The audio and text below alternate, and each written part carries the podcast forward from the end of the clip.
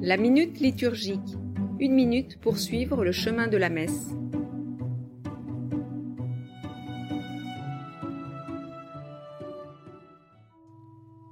En mémoire de moi. Dans le langage courant, la mémoire se confond avec le souvenir. On tente d'éviter l'oubli en rappelant les personnes ou les faits.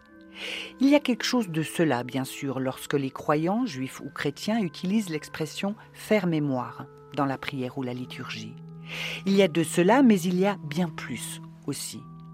Il ne s'agit pas seulement d'évoquer un passé révolu, il s'agit aussi et surtout d'en dire l'actualité. Le repas pascal juif rappelle la libération d'Égypte, mais signifie aussi qu'aujourd'hui encore Dieu libère des chaînes et des servitudes.